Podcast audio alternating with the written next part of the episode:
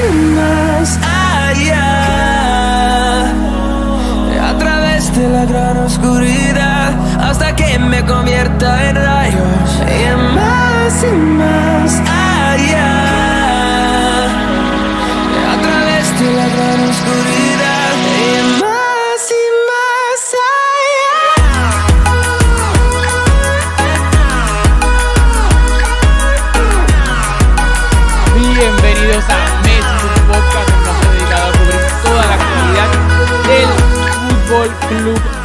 Barcelona. Les habla Rafa Aldamuy.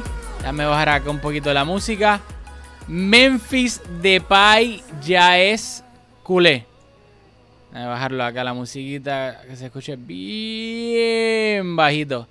Ya oficialmente el Barça acaba de anunciar el fichaje gratis. Llegó como agente libre, se le acabó el contrato con el Olympique de Lyon y ficha por el Barça hasta el 2023 el delantero holandés Memphis Depay. De nuevo, yo creo que esto era uno de los de los estoy tratando de bajarlo aquí completo de los fichajes más de los secretos Estoy tratando de buscar la palabra, ahora ni me acuerdo, pero de los peores secretos del planeta Tierra, porque ya se veía, se venía anunciando pues, varios periodistas que cubren eh, todo este mercado de fichajes como tal, que el Barcelona estaba, ya tenía prácticamente hecho el fichaje de Memphis. El mismo Depay lo había dicho en la conferencia, en una conferencia de prensa con Holanda que ya era, era cuestión de tiempo en que lo anunciaran. El mismo Kuman también dijo en entrevista, no recuerdo bien si para Sport o Mundo Deportivo. Así que de nuevo, esto era cuestión de tiempo. Recordar que el año pasado el Barcelona también trató de ficharlo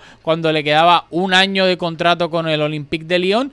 No se pudo llegar a un acuerdo económico ya que la situación pandémica y económica del Barça no estaba muy bien que digamos y bueno, todavía no lo está, pero el Barça, a pesar de que Cuban lo quería, no pudo hacer el esfuerzo económico para traerle el delantero que, el técnico quería. Por fin se pudo ahora, ya por las circunstancias, ya que acababa contrato. Hay que recordar también que la Juve quiso a Depay, estuvo ahí también tratando de ficharlo hasta el último momento, pero pesó más el deseo del jugador de, valga la redundancia, de jugar en el Barça y de jugar bajo, bajo las órdenes de Ronald Koeman. Eso fue vital también.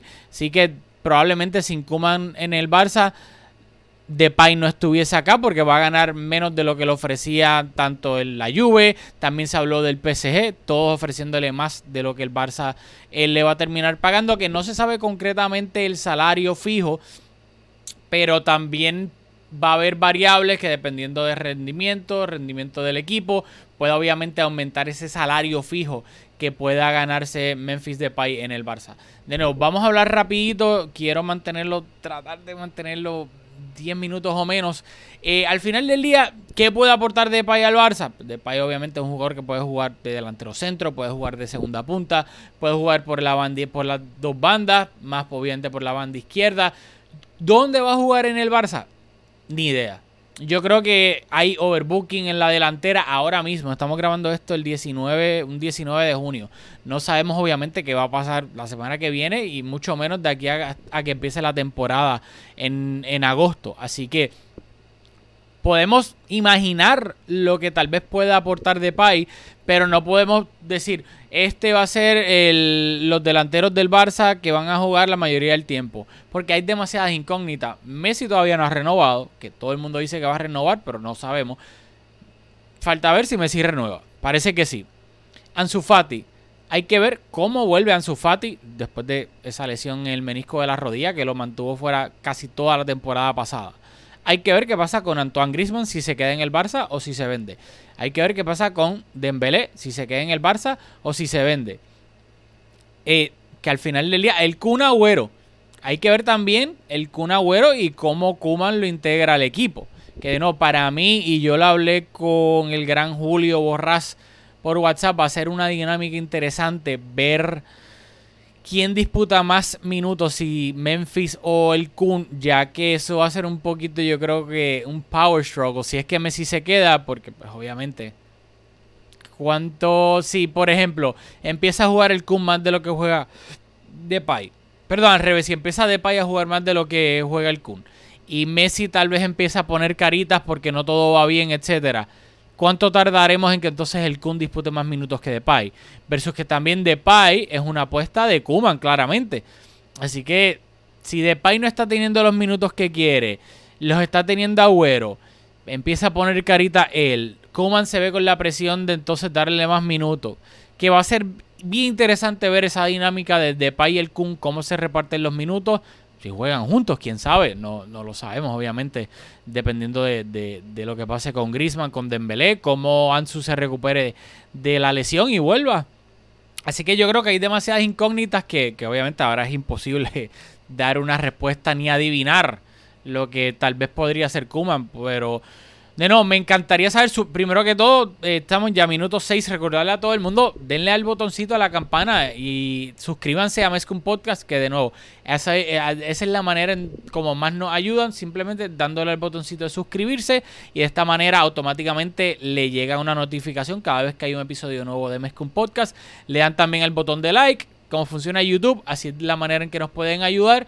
Y déjennos saber en los comentarios en YouTube en, en Twitter, en Podcast, a mí en Aldamuy barra baja, Aldamuy underscore. De nuevo, ¿qué piensan? ¿Les gusta el fichaje de Depay? ¿No les gusta el fichaje de Depay? ¿Piensan que Depay va a ser titular? ¿Que no va a ser titular? ¿Quién, ¿Quién piensan que debería tener más minutos? ¿Si Depay o el Kun? ¿O si piensan que ambos van a jugar juntos? De nuevo, me, déjennos saber todo lo que piensan de este fichaje y todo lo que rodea este fichaje de, de Memphis Depay. Así que, de nuevo, lo quiero hacer bastante cortito. Recuerden que se pueden suscribir, nos pueden seguir en Facebook, en Instagram, en Twitter. En Twitter es obviamente donde más estamos activos, en Podcast. Así que, de nuevo, yo estoy bastante... Me gusta el fichaje, pienso que, de nuevo, es un fichaje con calidad. ¿Qué es esto? Un mensajito aquí del virus. Estamos bien. Un fichaje con calidad que va a aportar mm, bastante al Barça. No, obviamente no estoy no creo que vaya a ser titular indiscutible, ni tampoco que con Depay ya el Barça sea favorito a, ganar la Champions, por ejemplo. Pero creo que es un jugador que puede sumar, que tal vez... Mm, dependiendo de. Obviamente, yo sé que lo que más ilusionaría al barcelonismo es un fichaje como el de Haaland, por ejemplo, pero no parece que eso vaya a ser posible económicamente este verano. Así que el Barça, pues entre comillas, se tiene que conformar con fichajes gratis como son el Kun y Memphis Depay. Así que, de nuevo, para la liga, yo creo que el Barça con el Kun y con Depay, si se queda Messi, si Ansu vuelve bien y se quedan uno de Griezmann o de Dembélé, yo creo que el Barça debería tener suficiente firepower para ganar la liga. Eh, obviamente todo eso depende de cómo evoluciona la temporada, las lesiones, etcétera, de todas las líneas, no solamente la delantera. Pero creo que, es un fichaje que, puede aportar mucho, especialmente en la liga, para que el Barça pueda retomar ese trono eh, que ha perdido las últimas dos temporadas. Así que nada, recuerden suscribirse aquí al canal de Mezcum Podcast, dejarnos un like, dejarnos sus comentarios sobre el fichaje de Memphis Depay en Twitter también en Mezcum Podcast. Así que, ah, ay, espérate, tengo que ir poniendo la musiquita eh, antes de irnos. Y como venía diciendo, déjennos saber todo lo que piensan sobre el fichaje de Memphis Depay por el Barça este 19 de junio de 2001. Así que nos vemos en la próxima en Mezcum Podcast.